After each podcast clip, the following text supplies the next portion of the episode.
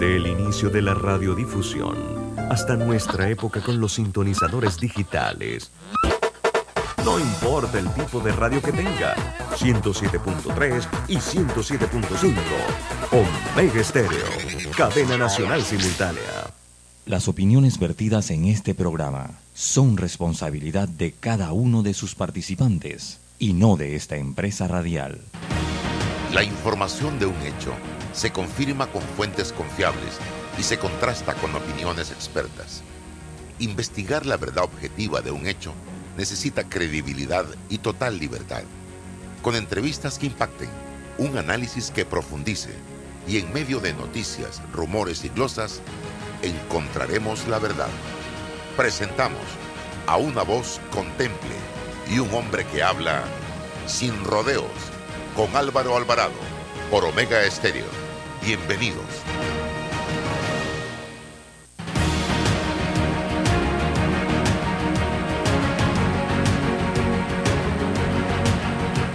¿Qué tal amigos? Tengan todos buenos días, bienvenidos. Bienvenidos a este su programa Sin Rodeos a través de Omega Stereo. Estoy con Rolando Rodríguez, el diario La Prensa, eh, y con César Relova, como todos los días. También vamos a estar eh, acompañados de eh, don Fernando Aramburú Porras para el análisis de lo que está pasando en el país. Quiero, para comenzar rapidito, ayer en horas de la noche, don César, usted me va a ayudar acá. Eh, recibí un extenso eh, chat. Eh, aquí lo debo tener.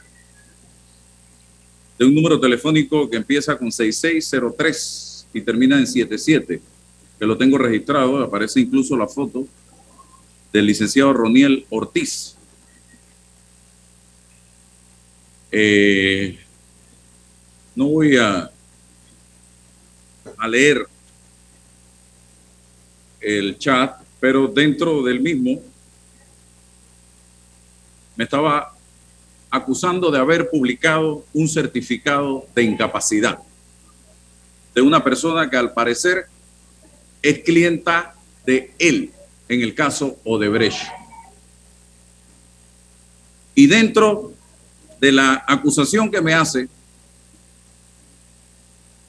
me hace una serie de explicaciones que para mí tengo nada que ver con eso, no tenía la menor idea de lo que me estaba hablando. Y luego me anuncia que va a presentar una querella contra la jueza y contra quien filtró el documento y me señala palabras más, palabras menos, que debía estar avergonzado de estar aplaudiendo porquerías. ¡Wow! ¡Wow! Y wow. Porquerías. Imagínese usted. Por ahí me sale más adelante y me habla de Varela. Cuando si hay un periodista en este país que se enfrentó a Juan Carlos Varela y que incluso fue vetado por el señor Varela, que le prohibió a sus ministros que fueran a mi noticiero, fue Álvaro Alvarado, para que usted sepa. Y si usted lee los Varela Leaks, se va a dar cuenta del amor que existía entre Valera y este servidor, que muchas veces pidió mi cabeza para que me sacaran de la empresa donde yo laboraba en ese momento. Así que no sé esa relación que usted se ha creado en su mente, a qué se debe. Pero yo le voy a decir algo dentro de la comunicación, y eso sí lo puedo decir porque fue en mí, yo le pedí al señor en mención que me presentara la prueba, don César Relova y Rolando Rodríguez, que es periodista, de lo que él estaba diciendo. Una sola publicación mía de un certificado de incapacidad ayer. Y acepto públicamente que yo, en uno de mis tweets, y a sabiendas de que hay abogados de que no van a poder asistir, de que no van a poder, no van a poder asistir, no van a poder asistir a esta audiencia, dije que la fábrica de certificados médicos, y era por eso, estaba trabajando hoy domingo a su máxima capacidad. Porque es que la experiencia nos ha llevado a eso desde el caso de un ex magistrado de la Corte que consiguió un certificado médico de una doctora en su momento. Entonces, y esta es una audiencia importante que para el país tiene que celebrarse, tiene que hacerse, porque pone a prueba la justicia panameña.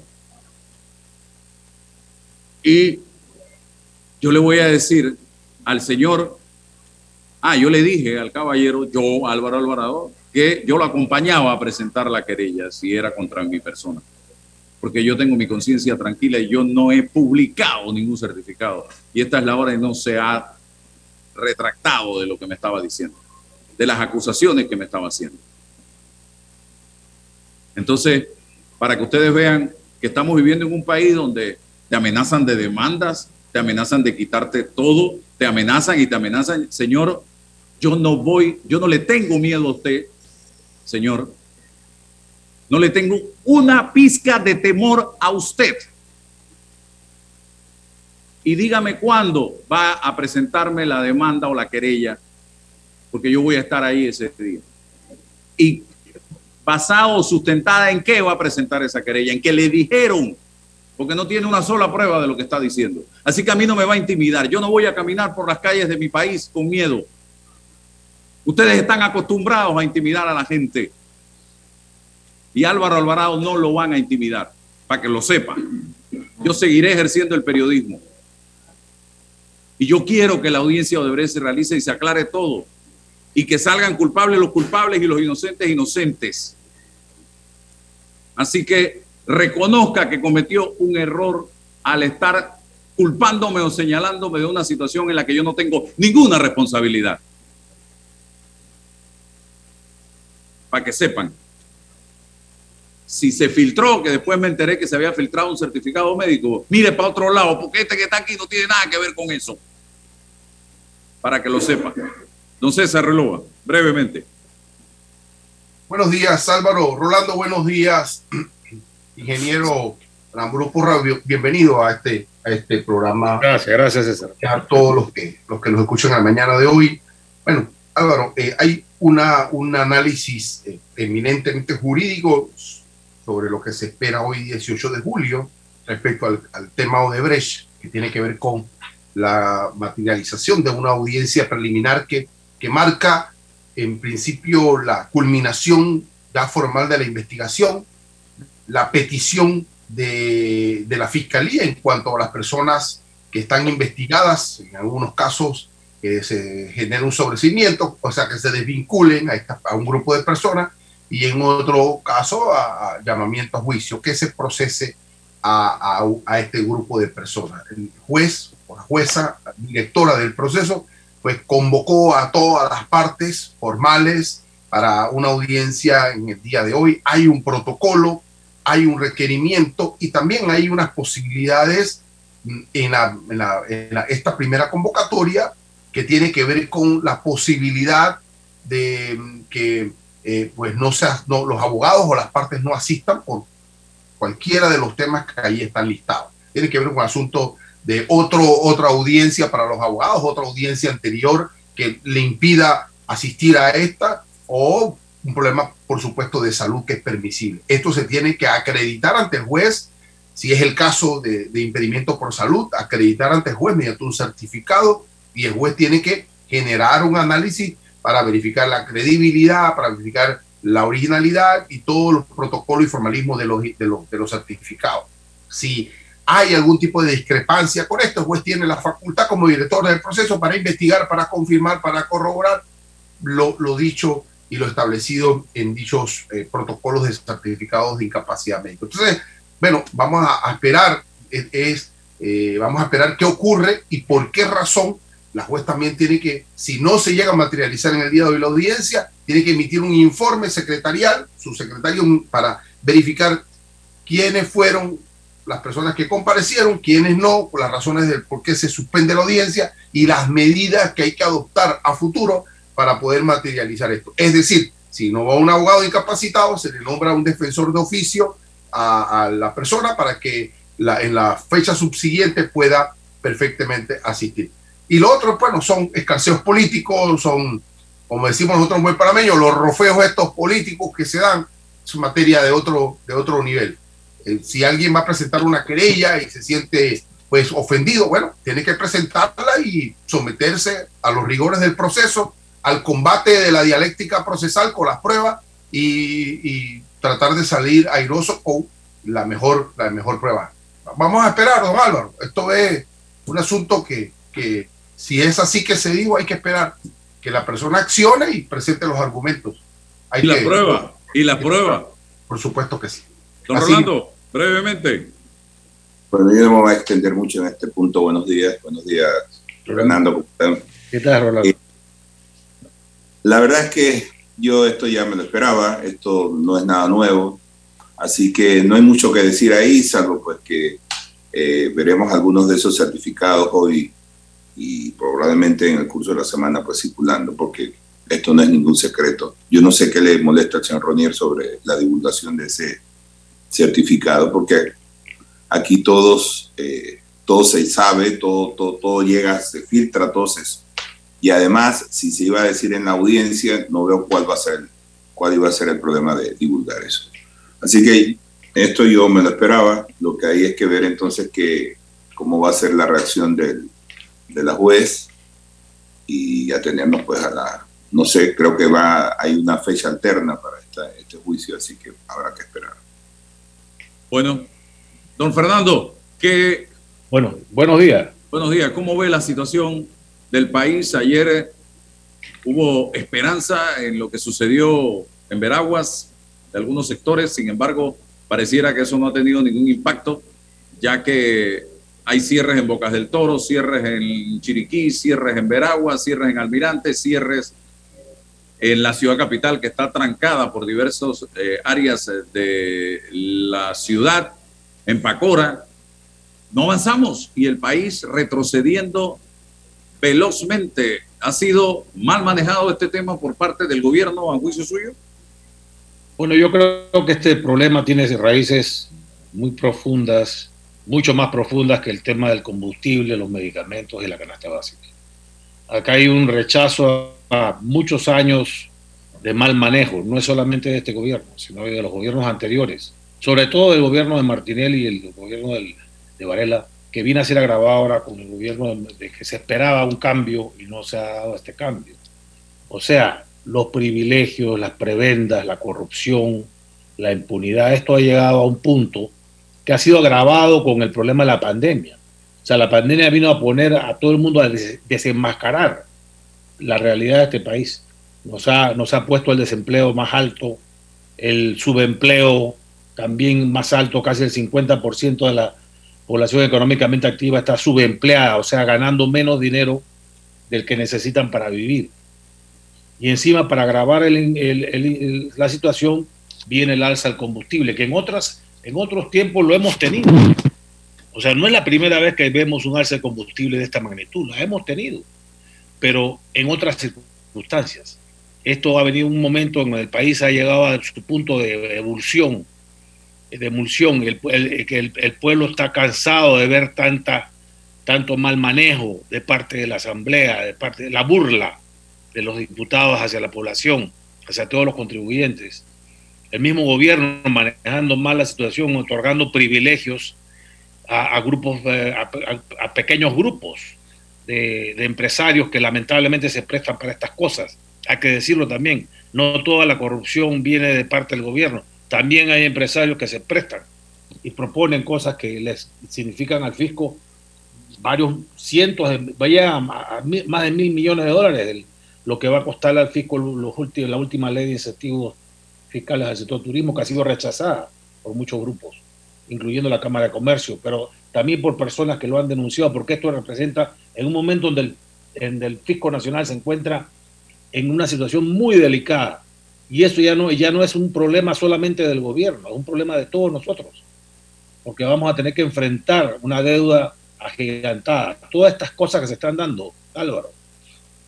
El, imagínese usted, dar 3.30, 3.30, claro, gritando, resolviendo, arriba Panamá, viva Panamá, no sé qué, y estamos irresponsablemente dando un subsidio que no podemos pagar. 325. 325 y ahí vamos, va a seguir. El relajo va a seguir y estamos hablando que, que va a ser 2.50 menos que el precio de mercado. Y el consumo de gasolina y diésel es aproximadamente 60 millones de galones al mes. ¿Cuánto es eso, Álvaro? Son 150, 140 o 50 millones de dólares al mes. ¿De dónde va a salir esa plata? Eso significa un déficit de este año que iba a ser del 4%, por, ciento, va a ser un déficit del 6%.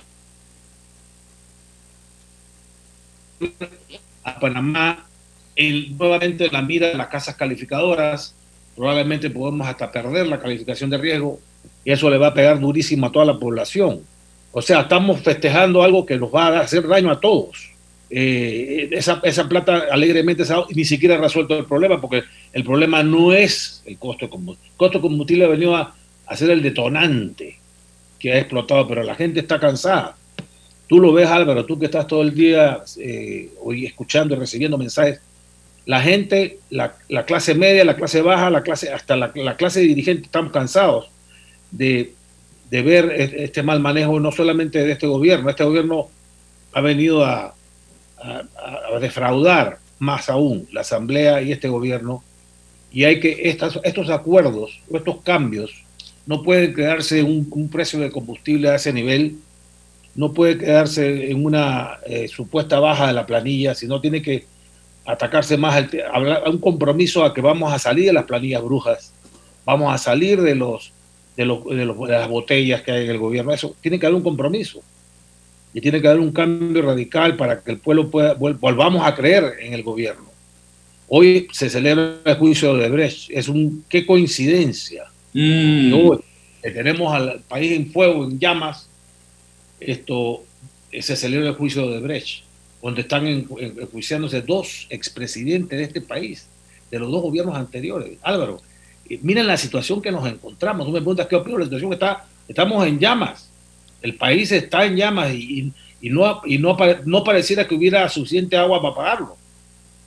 Porque no solamente este, estamos entrando en un juicio que hay que ver cómo termina esto. ¿Qué, qué otras artimañas van a usar los acusados para sal, salirse de la justicia? Y el pueblo viendo esto. Eh, realmente Álvaro muy preocupado por la situación. El presidente Cortés le ha tocado, lamentablemente el hombre, el hombre está en una situación personal también complicada, comprometida.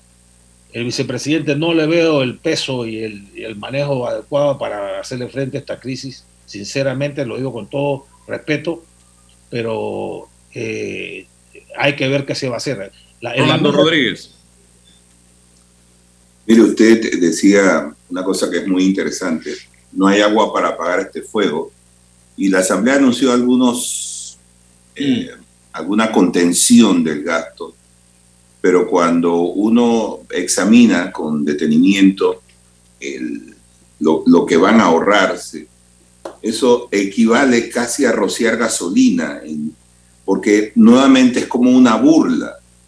Y yo coincido plenamente con lo que usted dice de que esto, eh, eh, eh, yo me pregunto, ¿qué va a pasar dentro de tres o cuatro meses cuando el gobierno diga, ya yo no puedo seguir pagando este subsidio. Vamos a tener otra vez las mismas protestas o cuando dentro de dos años la deuda de este país se haya multiplicado tanto que el gobierno diga, bueno, tenemos que hacer algo con la deuda. ¿Impuestos? Tenemos que hacer algo con la deuda porque no podemos con este ritmo. En algún momento los bancos le van a decir al país, Señor, yo, yo no le puedo seguir prestando a usted. Ya usted llegó a su límite. Entonces, ¿qué vamos a hacer en ese momento?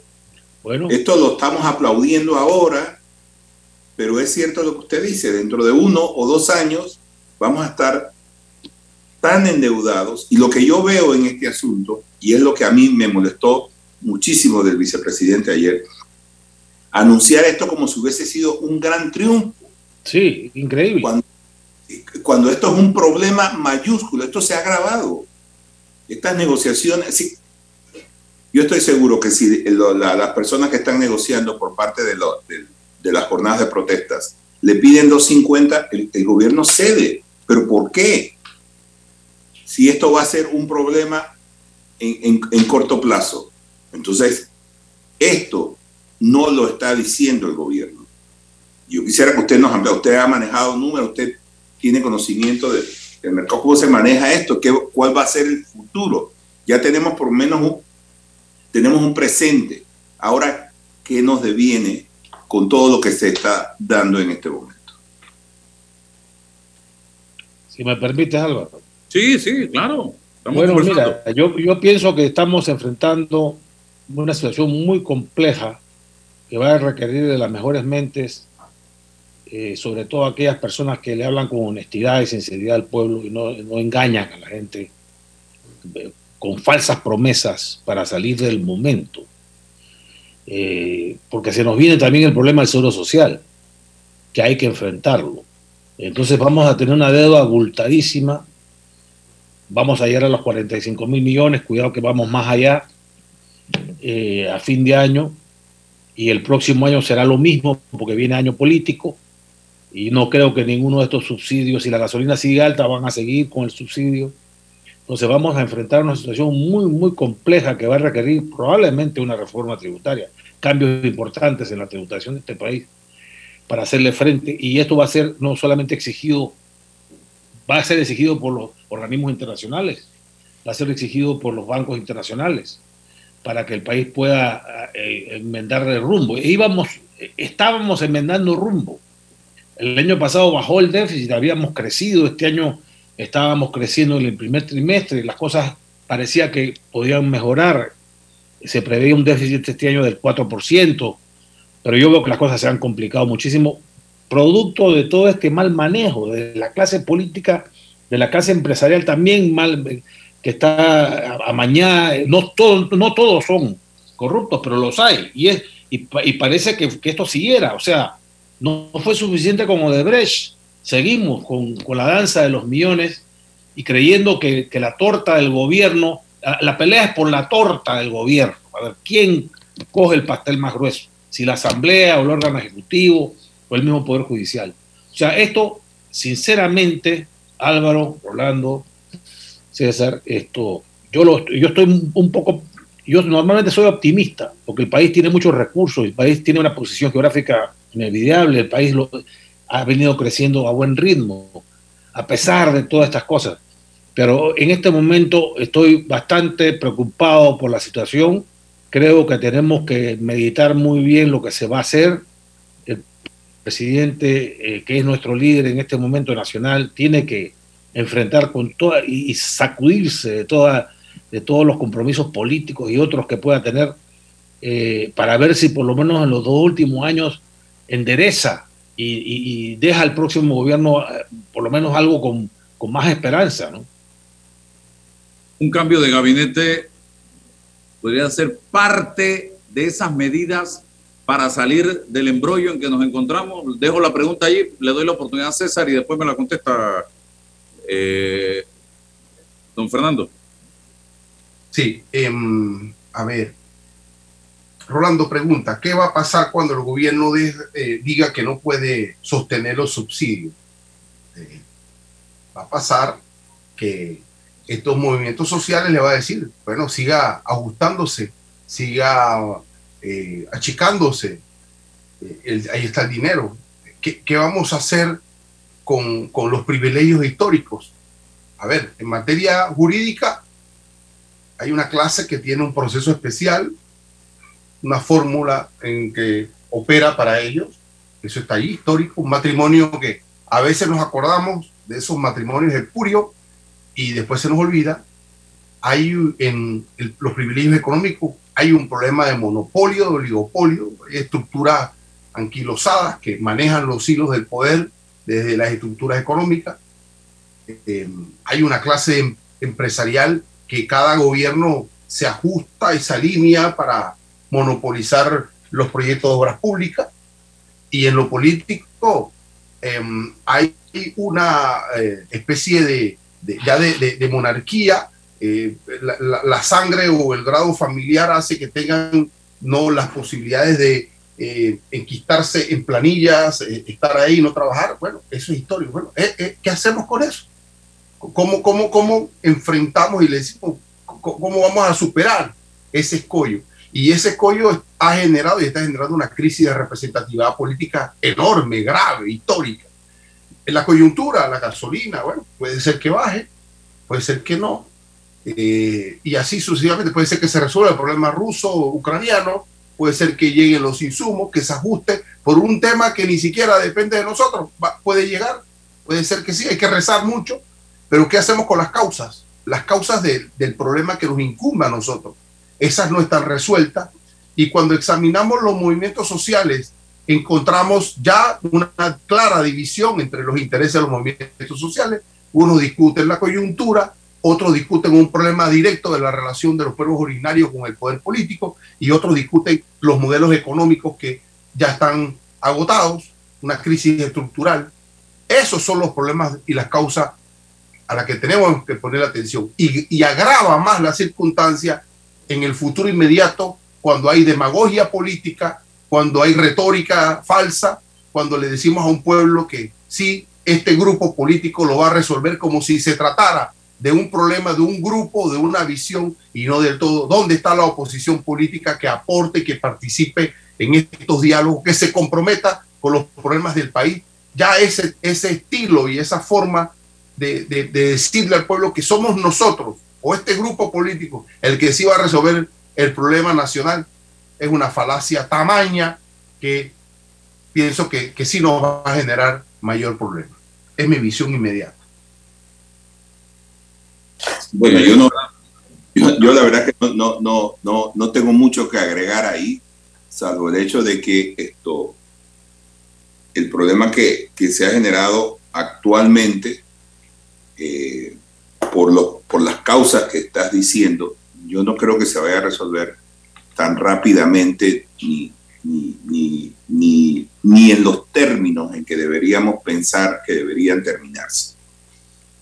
Probablemente seguiremos con estos mismos problemas más adelante porque no existe una estructuración para que el movimiento que ha nacido acá eh, lleve, lleve adelante la discusión de los problemas que tenemos desde hace mucho tiempo atrás. Tenemos problemas, como bien dijo Fernando, con la caja de seguro social. Eso es un problema serio. Tenemos problemas con la educación. Tenemos problemas con el empleo. Ahora, vamos, eh, ahora le estamos agregando problemas de deuda. Le estamos agregando problemas estructurales desde el punto de vista institucional. Entonces tenemos un país realmente en crisis muy, muy preocupante. Esto significa que en cualquier momento esto se le sale de la mano a cualquier gobierno, porque hemos, los gobiernos, sea este, sea el de Varela, el de Martinelli, han ideado la fórmula para apaciguar los ánimos del, del pueblo y es subsidios, subsidios y más subsidios. Esto no lo aguanta nadie. ¿Hasta cuándo vamos a seguir con esta política? Fernando, yo quisiera escuchar tu, tu opinión. Bueno, mira, yo pienso que ha sido el problema de educación es el central en esto. No, no hemos eh, enfocado nuestros recursos en una mejor educación y hemos educado a un pueblo que le hemos enseñado al pueblo que la manera de conseguir las cosas cerrando calles. Y, y, lo, y lo peor de todo es que lo consiguen. O sea, si cierras calles en Panamá, consigues lo que quieres, pones de rodillas al gobierno. Y la solución que han dado todos los gobiernos desde Martinelli para acá y de antes, pero sobre todo desde Martinelli para acá, ha sido subsidios. Subsidios a, la población, subsidios a la clase empresarial. Y así mantenemos las cosas en, paz. Eh, esa, esa, no es una solución a largo plazo. Ya estamos llegando al límite. Eh, la, la, finanzas públicas están muy deterioradas. Yo no veo cómo vamos a poder seguir pagando estos subsidios que van a superar los 3 mil millones después de, esta, este combustible. Yo pienso que el combustible va a estar alto por mucho tiempo. Los que hicieron este, este los que han aceptado este, este, este subsidio, claro, para, para enfrentar la coyuntura del momento, para abrir las carreteras, yo entiendo también la situación en la que se encuentran ellos como políticos, quieren, el político lo primero que tiene como misión es mantenerse en el poder. Ese es, el, lema. O sea, que ellos para mantener eh, el gobierno a flote han sacrificado esto y van a ver después cómo lo resuelven. Yo no sé qué opinión va a dar el ministro de Economía, me gustaría escucharlo para, para que nos dé un poco de luz, porque yo no lo veo. O sea, es más deuda, hasta qué punto podemos llegar, cuánto nos podemos endeudar este año sin que perdamos la calificación de riesgo y Panamá entre en, en un espiral de, endeudamiento y de, y de aumento de, los, de, las tasas de interés en un ambiente en, la, en que las tasas de interés están subiendo. Y, que cada dólar que, que, nos prestamos adicional nos va a costar más repagarlo y mantener el servicio de la deuda, acompañado de una planilla inflada con una cantidad de botellas y una cantidad de, de gente, sobre todo en la asamblea y en otros grupos o sea, no podemos sostener esto. tiene que haber un golpe de timón aquí, Álvaro. El presidente tiene que dar, cambiar de rumbo, nombrar un gabinete de crisis, sumar a otros grupos políticos y, sociales dentro del gobierno que lo ayuden a gobernar con mayor equilibrio y con mayor sabiduría, llevar hasta el buque de la nación por buen camino, ajustar, hacer un ajuste en los gastos radical salir de las planillas brujas, salir de los gastos superfluos. O sea, realmente es el momento de tomar medidas serias y medidas reales. No es, no es el momento para estar vanagloriándose porque bajaste la gasolina a 2.25, a 3.25. Eh, no sé si tienen esa capacidad en este momento. Yo sé que hay buenos cuadros, hay todavía gente buena que, que, pudiera sumarse al esfuerzo, sobre todo de los sectores independientes y de otros, y otros grupos para, para sacar el país adelante, porque esto, lo que está sucediendo, le debe preocupar a todos los panameños, independientemente del partido político o del grupo político o independiente que se maneje. En los que realmente nos interesa el futuro para nuestros hijos, nuestros nietos en este país, los que todavía creemos en este país, país que tiene muchas posibilidades, donde somos solamente 4 millones de habitantes. O sea, esto, tenemos un, un ingreso per cápita alto, mal distribuido, por cierto, pero tenemos posibilidades, hay grandes posibilidades para que el país crezca y todo el mundo se beneficie y volvamos a tener pleno empleo. Pero con estas cosas que estaban sucediendo, hay mucha preocupación en el sector empresarial extranjero, las inversionistas, la gente seria. Hay mucha preocupación. Y me, si me lo permite, usted renunció al PRD, usted una de esas personas pensantes con capacidad, a menos esa es mi opinión. Usted renuncia al PRD y deja un vacío, porque cada persona que es eh, realmente capaz para, para un país deja un vacío cuando, cuando renuncia o cuando se va. Entonces yo quisiera saber qué lo llevó, qué lo motivó. Estoy oyendo parte de sus argumentos para dejar el partido, pero no sé si hubo un disparador. Quisiera escuchar esa parte de usted. Bueno, eh, me cansé me cansé de, esperé mucho tiempo de que se rectificara, que volviera a surgir alguna una nueva, unos nuevos métodos, que el, partido volviera a sus ideales, eh, de que se hicieran las cosas que hay que hacer, las cosas bien hechas, se llevara el gobierno por buen camino, como lo hizo Pérez Valladares, como lo hizo Martín Torrejos, eh, y que se tomaran las decisiones, claro, con sus defectos, Nadie, ningún gobierno fue perfecto. El gobierno tuvo problemas, el gobierno Martín tuvo problemas, pero en general se manejó la nada de la nación bien, eh, con disciplina, con austeridad, eh, con, crecimiento. Con, eh, en el caso, el caso de Martín, la deuda bajó de 70% a 40%. se hizo lo del Seguro Social, una reforma que no era la, la, reforma final, pero por lo menos nos, nos daba 20 años más para volver a hacer la reforma que, es necesaria hacer, que es con cuentas individuales. Es la única manera que se salve el seguro. Y, también lo de la ampliación del canal ofrecía esperanzas. Pero todo esto se ha perdido. Ahora, ahora, ahora es un grupo que se maneja solamente en base al poder, a mantenerse en el poder, a ver qué hay para mí dentro del gobierno, a distribuirse los espacios políticos, eh, en fin, ya eh, todo lo que conocemos que que, y que todo eso da como resultado la situación donde estamos. Donde no hay una, una la, gente buena que tiene el gobierno, yo creo que no se le escucha. Eh, porque todavía hay gente buena en el gobierno, no digo que todos sean malos. El, el, algunas, algunas cosas, por ejemplo, la última ley de incentivos turísticos fue para mí un golpe muy duro, porque me demostró que el presidente está eh, secuestrado, no solamente por la Asamblea, sino por grupos empresariales. Eh, en fin, estas cosas lo van decepcionando uno, ¿no? Entonces, busco nuevos rumbos, me declaro independiente, no tengo aspiraciones políticas en este momento, eh, siempre quiero contribuir con el país, soy una persona que está dispuesta a contribuir con el país, he dedicado, he dedicado más de 15 años de mi vida profesional a, trabajar para, el sector público. Eh, y bueno, por eso fue que me separé del PRD. Bueno, gracias, don Fernando. Siempre un placer conversar con usted para obtener su visión de un profesional con experiencia en materia política, que es lo que está haciendo falta en este momento, mucha experiencia política, más que tecnócratas, para resolver esta crisis en la que estamos inmersos actualmente. Y de experiencia política era lo que se vanagloriaba el PRD de tener en el pasado. Hoy yo no sé dónde quedaron, porque están ponchándose en cada episodio la gente del PRD actualmente. Vamos al cambio comercial y retornamos enseguida. Gracias, don Fernando. Gracias, Álvaro. Gracias. Ahorrar para cumplir tus objetivos, claro que emociona.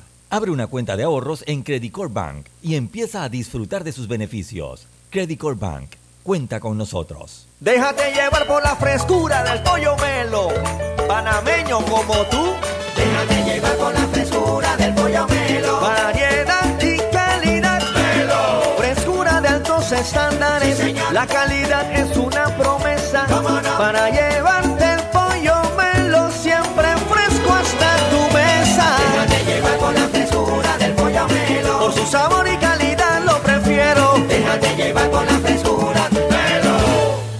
Cemento Chagres, empresa 100% panameña, orgullosa de ser la base del crecimiento y desarrollo de nuestro país. Somos el cemento panameño que nos une. Agua pura de nuestra tierra, riqueza inmensa de vida y salud. Si gastas agua de más, se la quitas a los demás. Al cepillar tus dientes, cierra la llave, ahorrarás en tu consumo y alcanzará para todos. Gobierno Nacional, idam.gov.pa. Somos agua. Trabajando cada día más para llegar a todo Panamá. Dentro de Panama Ports existe un mundo que nadie conoce, pero que hace posible que el país no pare de trabajar. Y son más de 2.500 empresas panameñas que prestan sus servicios dentro de las instalaciones de Balboa y Cristóbal. Hutchison Port, PPC. Tu vida, tu tiempo y tu comodidad son valiosos para nosotros en el Tribunal Electoral. Por eso hemos puesto a tu disposición en lugares seguros y cerca de ti los novedosos kioscos multiservicio, una solución tecnológica que te permite hacer trámites al instante de registro civil, cedulación y organización electoral. Tribunal Electoral, la patria la hacemos contigo. Bueno, me voy a comer con una estrella. Espérate, ¿y tu esposa sabe? Claro, ella sabe que la estrella del sabor es American Star. Y por eso en la casa comemos delicioso. American Star, el tasajo, jamón, chorizos y embutidos más suaves, económicos y con el sabor que le gusta a todos. ¡Oh!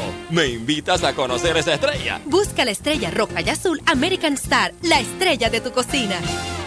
Invierte en tu país y en la seguridad de lo que conoces. En Soluciones Financieras Mi Éxito te ofrecemos solidez, una excelente tasa de retorno y un grupo accionario de renombre con experiencia multisectorial. ¿Estás interesado en invertir con nosotros? Escríbenos a inversiones@miexito.net.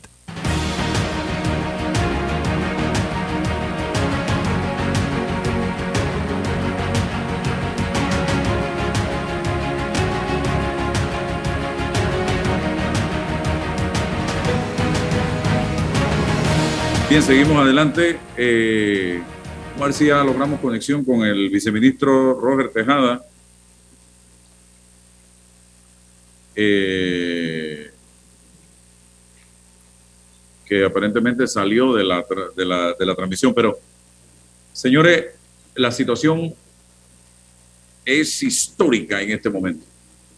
No, mis treinta y tantos años de ejercicio periodístico, casi 35 en la comunicación, no había visto algo similar a lo que estamos viviendo los panameños hoy en día.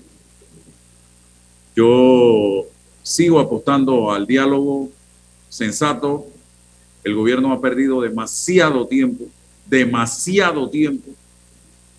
Eh, no ha logrado sentar en la misma mesa a todos los sectores y hoy, yo decía en el día de ayer, tiene a todo el mundo, a todas las organizaciones, con una lista del Niño Dios, con una listita de peticiones. Y planteaba ayer a mi estilo que como va la cosa, el gobierno va a tener que sentarse en la casa de cada uno de los panameños para ver cuáles son los pliegos de peticiones. Y así no se puede. Así no se puede, señoras y señores. Porque se están pidiendo, hemos, hemos llegado a pedir ya todo lo que los panameños hoy consideran justo y necesario. Y yo planteaba esta mañana que si hay un tema al que yo le he dado seguimiento al tema de los medicamentos. Y que yo me siento feliz de que este haya sido un tema de discusión, pero también tengo que ser sincero, yo quiero que se resuelva el tema, pero César y Rolando, tú no puedes resolver el tema de los medicamentos un domingo en la tarde, porque hay miles de medicamentos y tú no puedes decir, hoy la Tilenol va a costar un real, la Tafil 10 centavos, eh, no terminas nunca. Tiene que haber una discusión entre expertos con números, leyes sobre la mesa para determinar qué es lo que vamos a hacer y si tiene y si es necesario llevar una ley, un proyecto a la Asamblea Nacional de Diputados para su discusión. El tema de la canasta básica, también hay un conflicto allí. Y es que los productores se están quejando de que les quieren regular el precio cuando ellos no están pasándola bien en este momento por los altos costos de los insumos que ellos utilizan. Y por otro lado, las organizaciones pidiendo eh, regulación de precios. Entonces, el gobierno es el gobierno de todos, del productor, del intermediario y del pueblo. Hay que buscar un consenso en la mesa y eso tiene que salir del diálogo entre las partes para que salgamos ganar, eh, eh, apostando a ganar, ganar. Eso es lo que yo pienso eh, que es necesario en este momento, porque tú no puedes salir de la noche a la mañana a tomar decisiones en una mesa bajo la presión en temas tan sensitivos que tienen que ser discutidos, porque yo soy partidario de que el tema de la medicina se tiene que discutir y lo he venido luchando hace rato, Rolando y César. Mira, Álvaro, yo ah, yo creo que eso, como bien dices tú, sí hay que llevar a una mesa de negociación y establecer leyes, regulaciones, eh, compromisos, discusión, diálogo. Eh, todo esto hay que hacerlo porque indudablemente estos productos son de primera necesidad y necesitan una regulación más allá de la salida de, un, de, de una circunstancia como la que estamos viviendo. Sí, probablemente sea eh, lo, necesario en este momento sea una emergencia, pero sí necesitamos que el país se siente a discutir. Pero eso es una ola que deberíamos aprovechar. Tenemos a los docentes allí, tenemos al gobierno metido. Entonces, ¿por qué no aprovechamos para llevar adelante acuerdos que nos lleven a resolver los problemas de fondo que nosotros tenemos y que nos han llevado a este momento. Nosotros tenemos que discutir qué va a pasar con la educación en este país. Mira, a mí no hay nada que me preocupe más que eso, porque el futuro del país está en esta generación. Mira, tenemos una generación que ya lleva dos años recibiendo clases virtuales, que no es de la mejor calidad esa gente ya lleva, estos muchachos ya llevan un problema en, el bolsillo cuando se encuentran con la realidad. Entonces nosotros tenemos que sentarnos Y decir, bueno, ok, vamos a discutir lo inmediato. Esto se puede solucionar, pero tenemos problemas de fondo que tenemos que ver. Y si la sociedad panameña no es capaz de verlo, por lo menos la dirigencia política debería hacerlo. Porque esto no puede continuar. O sea, estamos condenando a este país a ser un país de obreros de segunda mano. Nosotros tenemos capital humano muy valioso, pero tenemos que darle una educación de calidad. Tenemos un escape de personas, de muchachos que se van del país buscando nuevas oportunidades porque aquí no, no, no las va a encontrar. Entonces, ese es un problema, el problema de la justicia, Álvaro. ¿Hasta cuándo ya lo que decía César? Es así se juzga a un político y así se juzga a un normal, a un común. ¿Por qué? Si ellos son tan normales y comunes como nosotros, con la única excepción de que están ejerciendo un cargo público. Pero es todo. Son tan panameños como, el, como yo o como el, el que vive en Chiriquí. Entonces, el, el, problema de la justicia tenemos que resolverlo. Y es una lástima que nosotros no aprovechemos esta ola de protesta para realmente ir a ver los problemas que nos han llevado a este momento.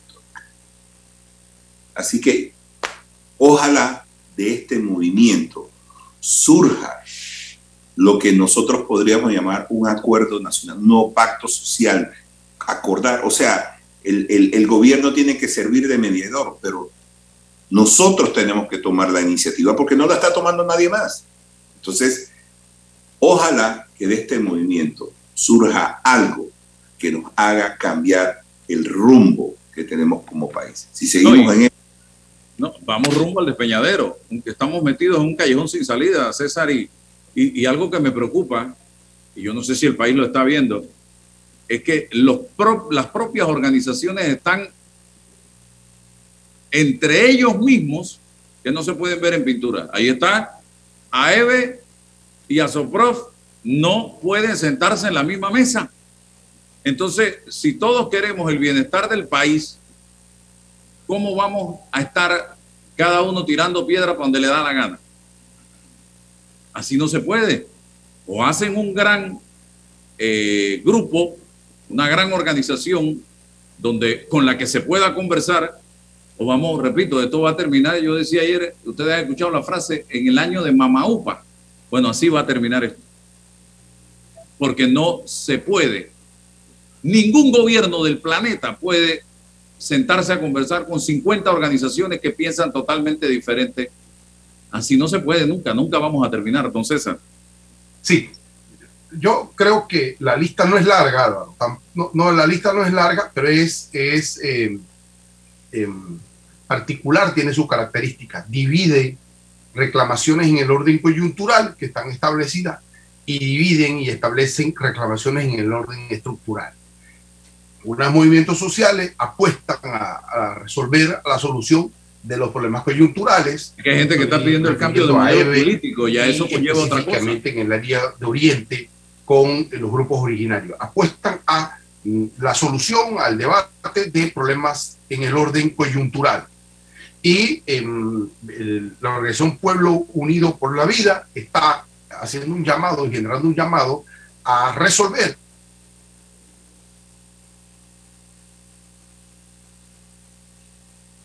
¿Quién se le cayó el internet? A César. Sí, a resolver, dijiste César. Resolver, sí, eh, eh, al grupo de eh, Pueblo Unido por la Vida a resolver los problemas coyunturales, pero también a analizar, a debatir con las estructuras del poder temas vinculados a el modelo económico, al sistema de representatividad política, al sistema jurídico que ha garantizado y galvanizado los monopolios económicos históricos de una clase eh, privilegiada en el país, de la desigualdad social histórica y de la ineficacia en la prestación del servicio público de los gobiernos. Bueno, ¿qué hace un, gobierno? Bueno, articula de forma inteligente una gran mesa, eh, construye ese consenso, esas condiciones para debatir en el corto, mediano y largo plazo estos problemas y los, los acomete con sus mejores hombres y mujeres. Pero no, ha hecho eso, ha hecho lo contrario, ha dividido, ha dividido a, a los movimientos sociales, ha construido tres mesas, Panamá, Santiago y el área oriental, y bajo el cálculo de que dividiendo los movimientos sociales y eh, llegando a negociaciones con cada una en un sentido y el otro, va a poder resolver el problema. Mira, ahí está la paradoja. Hoy, bueno, ayer llegó, se supone, a un acuerdo, eh, hace dos días llegó a otro acuerdo y las calles están trancadas. Entonces, no ha sido efectivo la forma, la estrategia, y hay que replantearla por una parte, las organizaciones, yo no sé si se van a poder juntar, pero, pero hay un norte, hay un fin.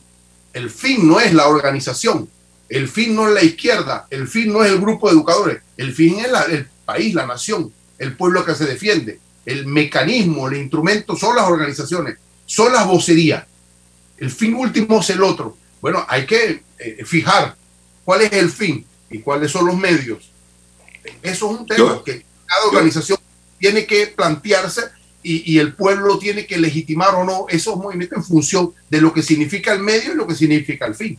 Lo que significa los protagonismos, los egos y los problemas históricos de visión ideológica o cualquiera que sea y el fin que se busca. Es legítimo la coyuntura y, y las estructuras. César, esos grupos no se tienen que poner de acuerdo. Es que como tú dices, estableces una meta y hacia allá. No tenemos que comulgar todos juntos.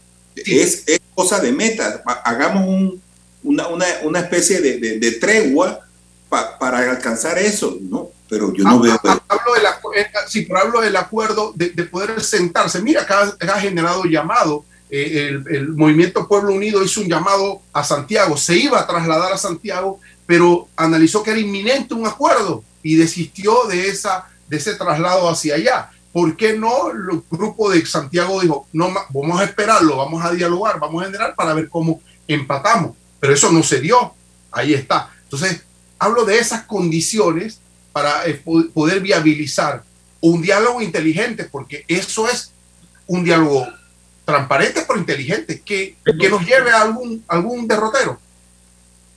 Tengo al viceministro de Trabajo, Roger Tejada, Bienvenido, viceministro. Eh, ¿En dónde estamos en este momento? Adelante. Buenos días, buenos días Álvaro. Bien, saludos al amigo Huiloa, colega que también observo se encuentra dentro del programa. Eh, a, todos a todo el equipo de Sin Rodeos, un saludo. Nosotros en este momento nos encontramos en el punto donde hemos eh, nos hemos hecho presentes como equipo de gobierno en los diferentes diálogos que se han establecido. Este, los diálogos no pueden ser sectarios, los diálogos no pueden ser discriminatorios y un gobierno tiene que tener la capacidad pura eh, de poder atender los diálogos que se establezcan de manera seria y responsable y sin doble agenda. Yo te puedo decir que atendimos el diálogo en la comarca, atendimos el diálogo en Veragua y el monseñor, el arzobispo yo ha establecido una mesa de diálogo eh, donde establecen, donde se encuentran presentes algunos otros sectores y existen muchas posibilidades y te quiero dar la primicia a ti, Álvaro, de que yo estoy muy seguro que eh, el, la Alianza por el Pueblo debe, debe a invitación del Monseñor Ulloa, debe, debe incorporarse a la mesa que se instaló el pasado jueves en la ciudad del saber y con ello eh, recuperemos la paz social, la tranquilidad. Eh, ahí estamos, Álvaro. En la provincia de Veragua se abrieron, se abrieron las calles. Me acaba de llamar la gobernadora Estela Stephenson. Álvaro, hace dos minutos estaba en la línea, por eso no había podido entrar. Les pido disculpas, pero estaba hablando con la gobernadora de la provincia de Boca del Toro, donde me ha confirmado que han abierto el puente de Changuinola y todas las calles de la provincia, ya que ha llegado el acuerdo del día de ayer de Veragua a la provincia de Boca del Toro y han cumplido con la apertura en la provincia de Boca del Toro y en este momento están abriendo los otros cierres en la provincia de Veragua, dado que han llegado las bases y los miembros de la mesa negociadora donde estábamos ayer, hasta alta hora de la noche, han llegado los negociadores que estuvieron con nosotros anoche, han llegado a los puntos de cierre para que se den la apertura. Ahora, en estos momentos, según el monitoreo, es el Sindicato Único de Trabajadores Suntra lo que han generado algunos cierres en algunos puntos, pero escuchamos a dirigentes de Alianza por el Pueblo y de Suntran indicar que están dispuestos a sentarse en la mesa al diálogo para abrir las calles. Así que inmediatamente yo te respondo como vocero de gobierno, debidamente autorizado, que por supuesto que si ellos van a sentarse, nosotros estamos dispuestos a sentarnos, Álvaro. O sea, ya se ha hecho la solicitud formal de Monseñor a la dirigencia de Suntra de sentarse en la mesa de diálogo instalada en la ciudad del saber, es lo que usted ha dicho. He dicho, profesor, que existen conversaciones existen conversaciones entre la Iglesia Católica y la Alianza por el Pueblo y están en esas coordinaciones. Entonces esperamos nosotros que antes del mediodía se pueda, se, pueda concretar y materializar ese esfuerzo. Pero yo te puedo decir que estoy seguro que eso se va a realizar. Primero Dios y obviamente las partes de aceptarlo, porque nosotros allí, esta es una mesa donde ya el arzobispo yo es el mediador y el gobierno es parte de esa mesa. Así que esperamos nosotros que eso se dé el día de hoy. Bien, eh, ¿algo que decir, Rolando, también? No, ojalá, digo, estas iniciativas puedan llegar a final feliz. Esto, me gustaría saber cuál es la situación ahora con Suntrax, que eh, tiene pues el país como está. Y bueno, Suntrax en estos momentos ha señalado que han decretado unos cierres en, en más de 10 puntos eh, que, obviamente hemos estado viendo en Tumba Muerto, Corredor, eh, Transísmica, algunas arterias importantes en el interior también de la, del país. Y yo creo que, que con esta, este mensaje que ha señalado la dirigencia de Alianza por el Pueblo, entre ellos, y voy a mencionar el nombre del dirigente de Saúl Méndez, que ha, ha establecido ese señalamiento de que está en capacidad de sentarse y que, que ellos creen en el diálogo. Yo creo que el diálogo como hemos estado viendo, tiene capacidad de resultado y de eso sí te puedo confirmar que los puntos que ellos están estableciendo de, que son necesarios a conversar en la mesa, nosotros estamos dispuestos a conversarlo. El país, el país es un país que requiere, obviamente, y un gobierno que requiere hacer ajustes. Pero tengo que decir siempre, es bueno eh, hacerse autoanálisis. Yo creo que, que estamos en buen momento para seguir avanzando eh, no podemos tener muchos frentes abiertos tampoco, profesor Orlando, no es, no es bueno tampoco tener muchos frentes, no puede uno estar negociando en 10 puntos a la vez, eso sí lo puedo decir, pero hemos ido estableciendo una manera metodológica y esquemática cada uno de los diálogos. Ayer, eh, hoy a las 9 de la mañana, hoy a las 10 de la mañana, disculpa, se está reactivando las mesas técnicas en la provincia, técnicas en la provincia de Veraguas en materia de canasta básica y medicamentos con los especialistas que se encuentran en estos momentos, me han confirmado, en la Escuela Normal de Santiago. Y también eh, donde el Monseñor ha estado haciendo los avances para invitar a las personas que no se han sumado a la mesa del diálogo. Eso es positivo, eso es lo que está pasando en estos momentos y que gracias a ustedes tengo la oportunidad de comunicárselo al país. Una, una preguntita más, eh, señor viceministro. Eh, evidentemente, usted forma parte del, del gabinete y ayer anteayer se llegaron a algunos acuerdos que implican fuertes erogaciones del gobierno para poder hacer frente a estos subsidios que han, en, que, eh, que el gobierno se ha comprometido.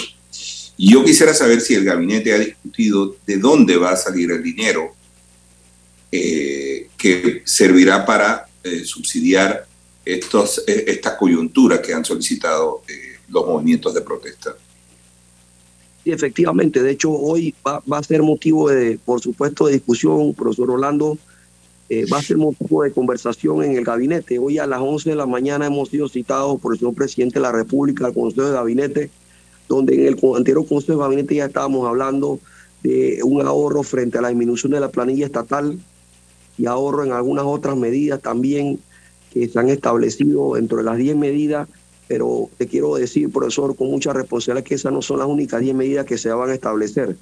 Estamos todavía analizando algunas otras medidas que deben sumarse a esas, deben sumarse algunas otras medidas, por eso no son suficientes. Y yo creo que yo creo que debemos de, estar claro el escenario, como funcionario público, el escenario en que nos encontramos. Eh, eh, eh, tenemos que conocer la realidad, lo que se está diciendo en la calle, lo que el pueblo está diciendo, los grupos organizados, Yo creo que hay que hacer un ahorro, una contención. También nos va a tocar priorizar en las instituciones. Eh, priorizar, te hablo de que va a disminuirse también los presupuestos de cada instituciones.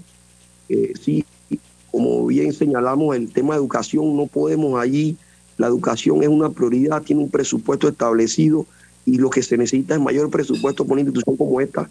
En salud también se está haciendo un esfuerzo importante para mejorar la salud preventiva que tiene el país. Entonces, hay algunos otros ministerios que van a tener que hacer un esfuerzo extraordinario para poder aportar. Pero más allá de eso, también te puedo decir que una vez eh, tengamos algunas otras medidas, por supuesto, las vamos a ir comunicando. En el gabinete pasado, después del gabinete se establecieron unas 10 medidas y hoy vamos entrando en horas de la mañana, no solamente para hablar del presupuesto, sino vamos a hablar también, por supuesto, del combustible, ¿no? El combustible que ayer se dio ese comunicado al 325 y que tiene que hacerse realidad y materializarse en el Consejo de Gabinete de hoy. Muchas gracias.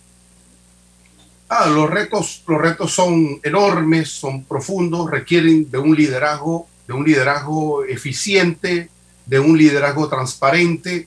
Hay una crisis económica, por supuesto, ya los expertos lo han dicho. Yo sigo insistiendo que hay una crisis de representatividad política que requiere de que el gobierno haga un alto y, verifique, ¿no? Tome medidas de reingeniería institucional, medidas drásticas, coincidentes, que generen eh, creo que un mensaje, viceministro, al país, a nuestro pueblo, de que estamos en el camino eh, eh, indicado de, reconstrucción de nuestra nación.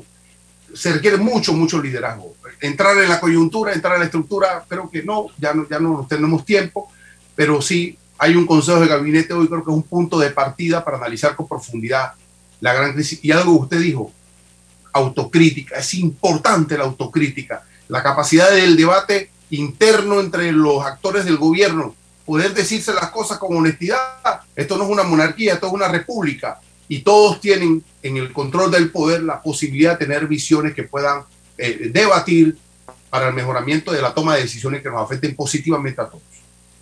Yo, yo coincido, yo coincido 100% con tu planteamiento, 100% eh, nosotros tenemos que revisar lo que estamos haciendo, todos como equipo de gobierno tenemos que hacer ajustes, no somos perfectos. Si te puedo decir que hemos estado viendo la peor crisis de la historia, pandemia, una guerra. Yo estaba viendo cómo estaba Chile, cómo está Colombia, ahora cómo está Costa Rica.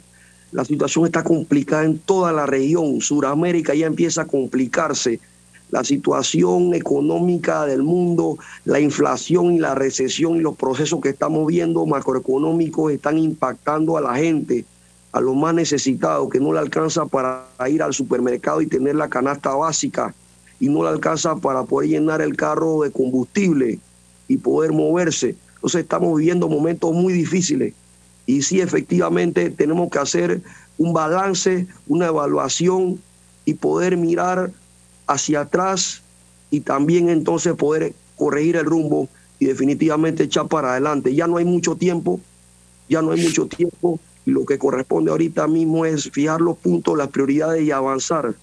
Pero yo quiero decirte también que nosotros, y, lo hemos dicho, se lo hemos dicho a los compañeros, te lo hablo no como viceministro de Estado, sino como vocero del presidente, como vocero de gobierno, que nos toca a nosotros con humildad, con humildad poder ver nuestras acciones y poder generar políticas públicas que impacten y puedan reactivar la economía y atender a los más necesitados. Sabemos también que los subsidios no son la solución para todos los problemas. Los subsidios no pueden ser la solución de los problemas. Tienen que ser acciones concatenadas, debidamente articuladas. Y estoy de acuerdo con lo que hablas de la representatividad. Es importante establecer y reconocer nuestras, nuestras acciones a tomar y poder echar para adelante el país. Yo quiero apostar al diálogo. Eh, de hecho, eh, eh, con, quien, con quien nos ha emitido los comentarios previamente, César, que, que fue presidente del Colegio de Abogados, estableció una dinámica de diálogo, de discusión, de debate, y yo creo que hay que llevar un debate al más alto nivel. Eso es lo que el país necesita en estos momentos.